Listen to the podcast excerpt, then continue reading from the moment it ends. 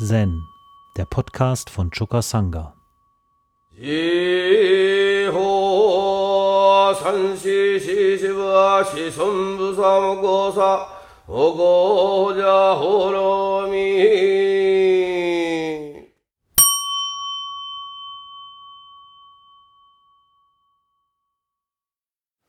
Ja, ihr Lieben, unser Rohatsu Session steht ja dieses Jahr unter dem Zeichen der äh, Nichttreffbarkeit.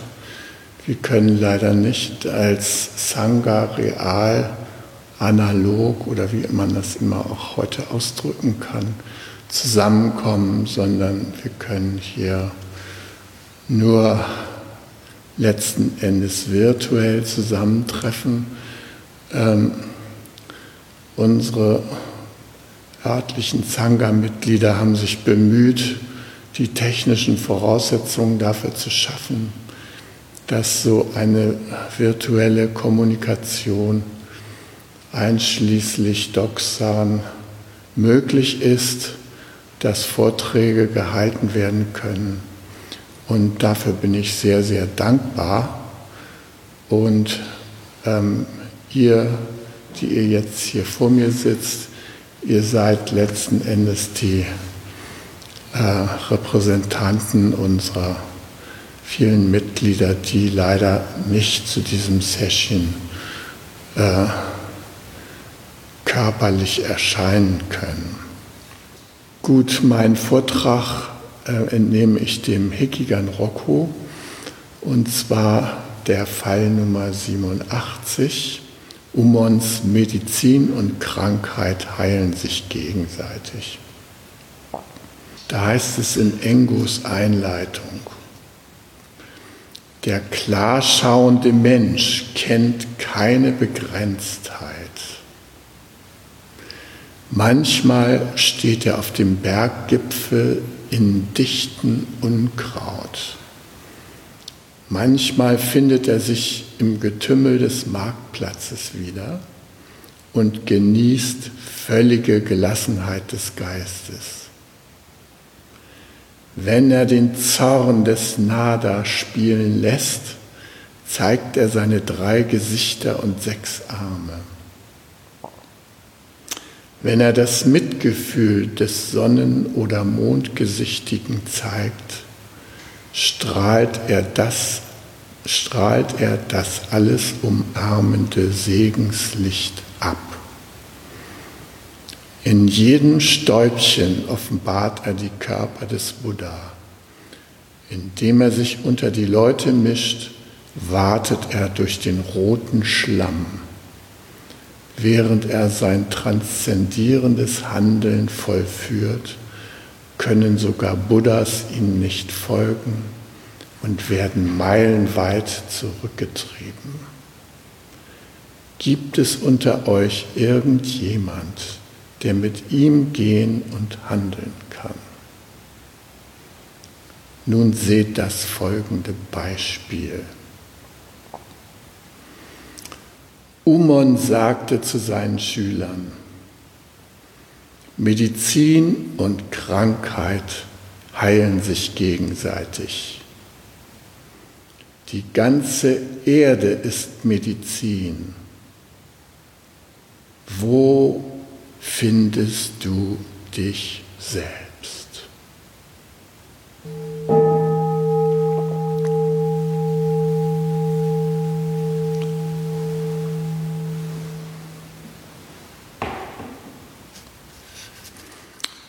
Ja, was bedeutet dieses Koran in Bezug auf uns heutige?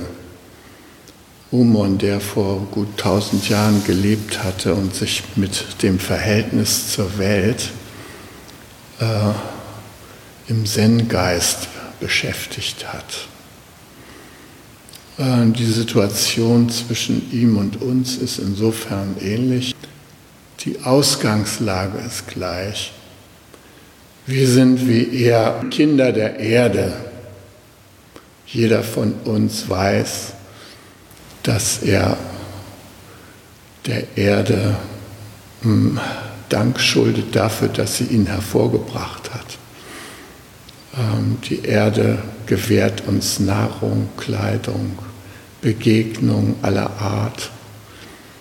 Und die Erde hält uns mit einer mehr oder weniger unsichtbaren Nabelschnur über die Schwerkraftlinien mit sich verbunden. Und die Erde ist auch diejenige, die uns eines Tages wieder in ihren Schoß aufnehmen wird, wenn unsere Zeit gekommen ist, zu gehen. Dann können wir sicher sein, dass uns die Erde aufnimmt.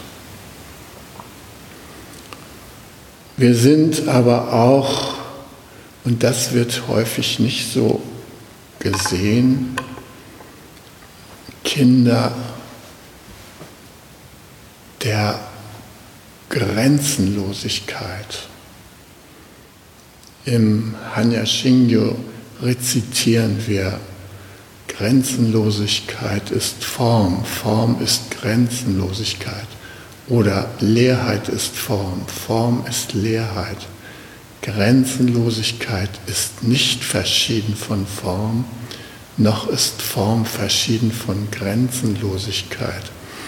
Und allein schon durch unser aufgerichtetes körperliches Wesen äh, unterscheiden wir uns von vielen Wesen, indem wir durch unseren Rücken den Himmel, den Kopf himmelwärts erheben und mit unserem Geist tendenziell auch immer die Grenzenlosigkeit berühren können.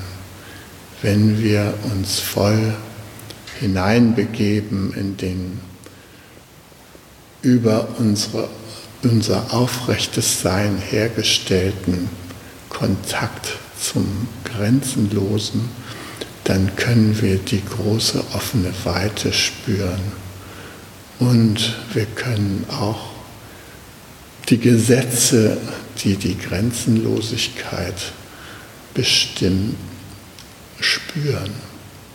Und dann gibt es den Bereich, der sozusagen zwischen unserem Himmelskontakt und unserem Erdkontakt natürlich auch da ist, nämlich der Bereich unseres Herzens, in dem die Intelligenz des Mitgefühls sich offenbaren kann, wenn wir das zulassen. In den alten ostasiatischen Kulturen wird das Wort Herz mit dem Wort Geist in einem Begriff zusammengefasst. Herzgeist. Das heißt, das Herz ist eine Instanz, in der unser Geist spürbar ist und in der auch unser Geist erwachen kann. Herzgeist. Wir sagen auch Bodhicitta, Erleuchtungsgeist. Der Erleuchtungsgeist hat seinen Sitz im Herzen. Er ist nicht so sehr vom Verstand geprägt, sondern von dieser Beziehung zur gesamten Welt über das Mitgefühl. Nun äh, war es so, dass am 31. Oktober in Berlin der sechste Kongress Meditation und Wissenschaft stattfinden sollte. Der erste war 2010 und jetzt war ein Kongress angesagt zum Thema Grenzenlos Denken, vom Wissen zum Bewusstsein.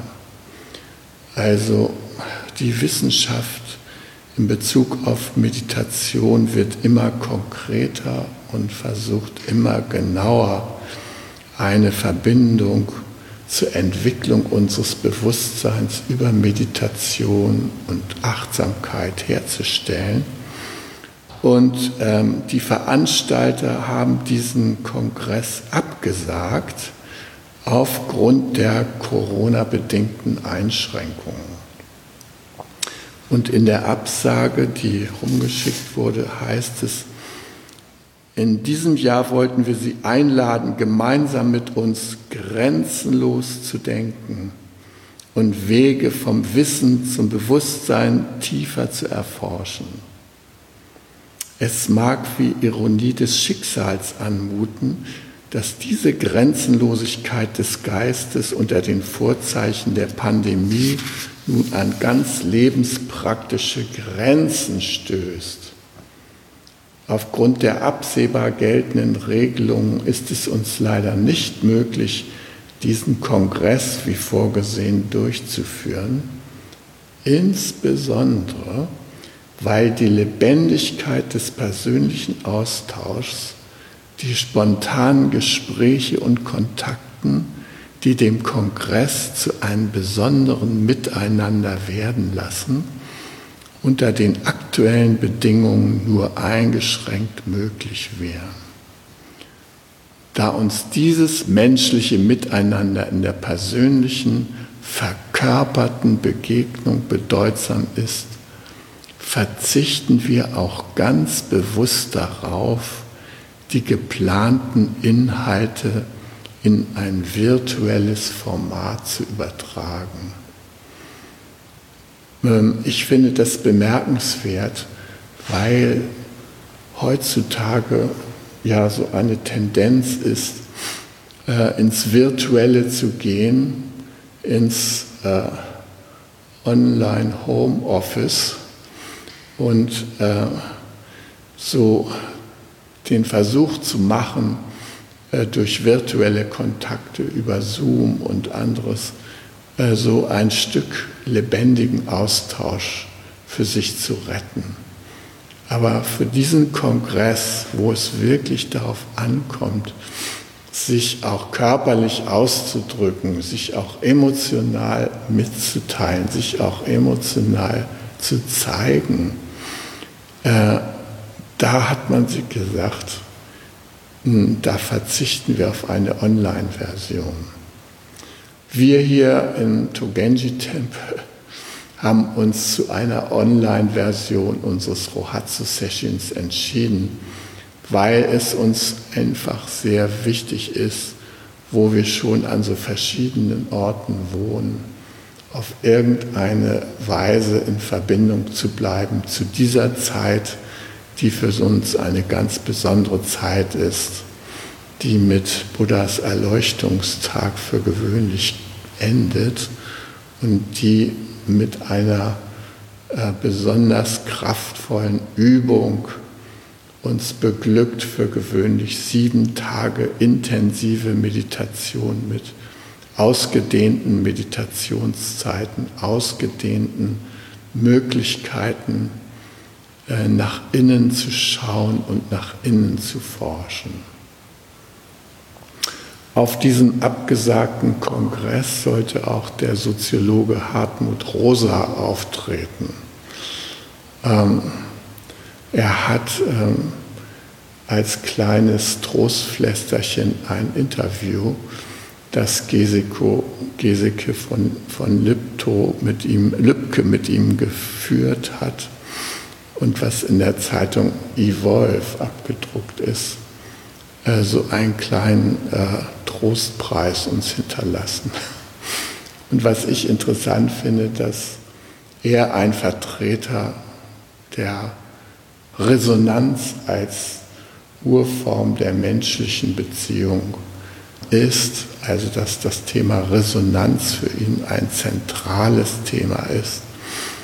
Und er kommt so ähnlich wie Hüter zu der Auffassung, dass äh, den Menschen Urantriebe von Geburt an motivieren, nicht nur Autonomie und Selbstbehauptung, nicht nur Geborgenheit, sondern vor allem auch Kommunikation in Form von Resonanz. Also, dass wir die Welt anschauen, ihre verschiedenen Signale auf uns wirken lassen und auch eine Antwort auf unsere Signale erwarten und bekommen können.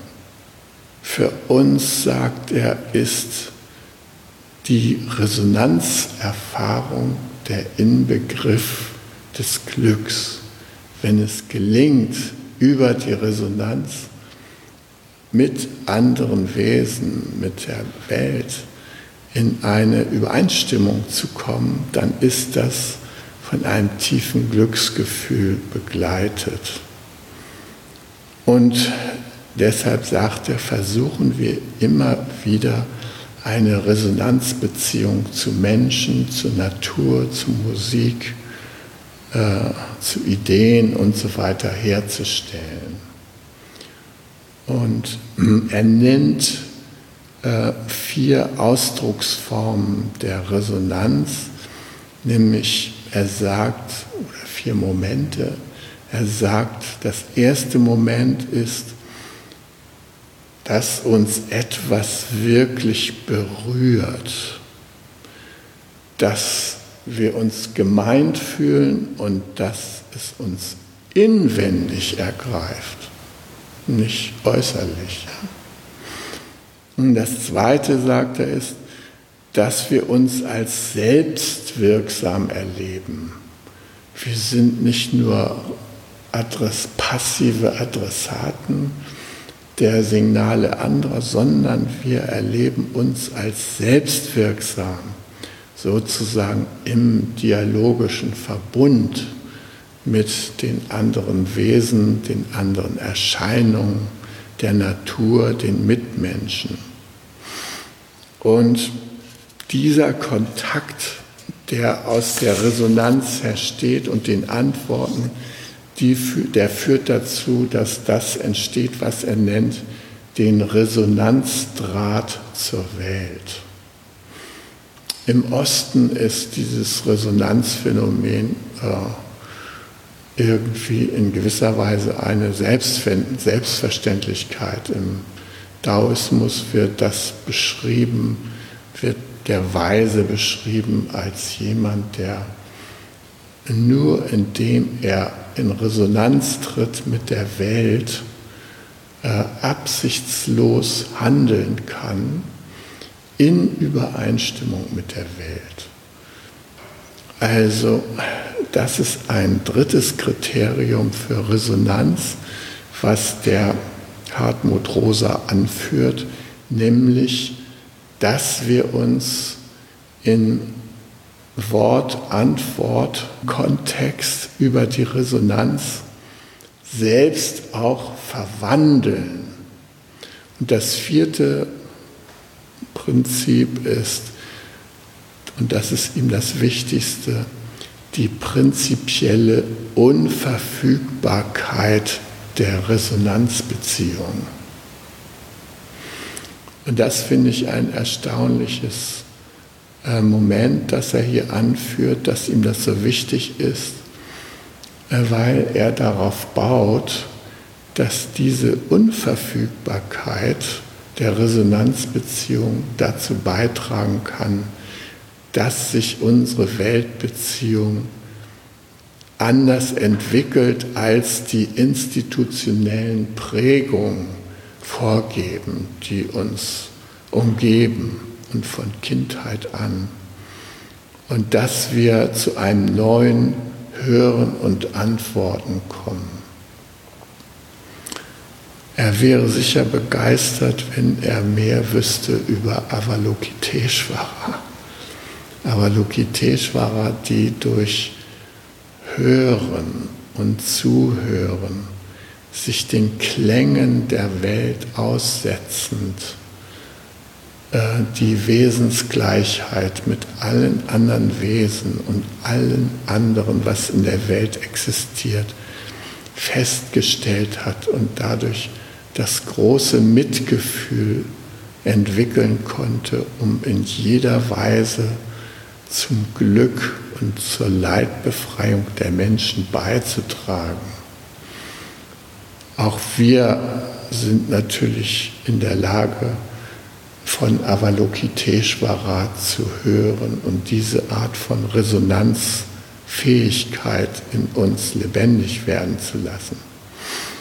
Er räumt ein, dass die mystische Kontemplation oder die äh, Zen-Meditation, dass das geeignete Ausgangspunkte sind, um in eine transformierende Beziehung zu anderen zu kommen und in die große Weltverbundenheit hineinzugeraten, diese erfahrbar zu machen.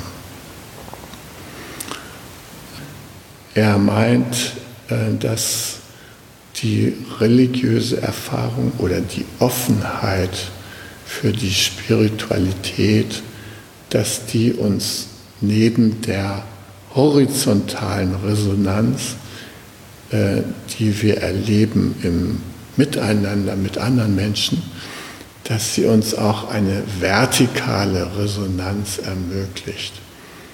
Und wir sprechen im Zen auch von dieser Beziehung, wir nennen das jetzt nicht vertikale existenzielle Resonanz, sondern wir nennen das unsere Übereinstimmung mit dem Dharma, mit den großen Lebensgesetzen, die wir zutiefst erforschen als einer der drei Juwelen, um die es uns geht.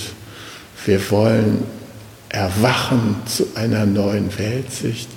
Wir wollen das in Gemeinschaft tun, äh, mit, mit Sangha als Übungsgemeinschaft. Und wir wollen die Gesetze des großen Lebens erforschen und verwirklichen lernen, mit ihnen in Resonanz handeln können. Ja, und Umon, der behauptet ja, dass Medizin und Krankheit sich gegenseitig heilen.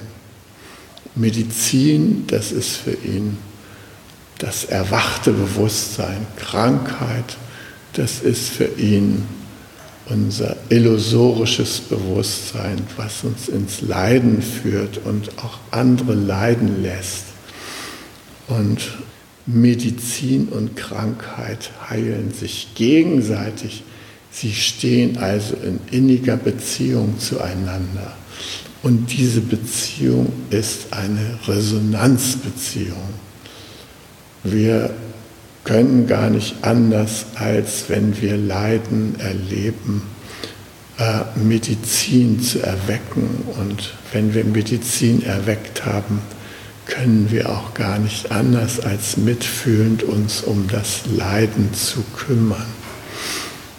Umon kommt zu dem Schluss, die ganze Erde ist Medizin und fragt dann, wo findest du dich selbst? Das heißt, wo bist du in diesem Prozess des durch Resonanz gestaltenden Eingreifens in die Welt? Und im Grunde genommen kommt er zu derselben Ansicht wie wir mit, wenn wir diesem Hartmut Rosa folgen. Er sagt, finde dich selber in der Erde wieder finde in der Erde das ganze Universum und dann sei selber diese ganze Erde. Und das ist etwas, was wir auch in diesem Session hier anstreben wollen. Hi! Um jungen Menschen den Aufenthalt im Togenji zu ermöglichen, bitten wir um ihre Spende. Alle Spendenmöglichkeiten finden Sie auf chukasanga.de slash spenden.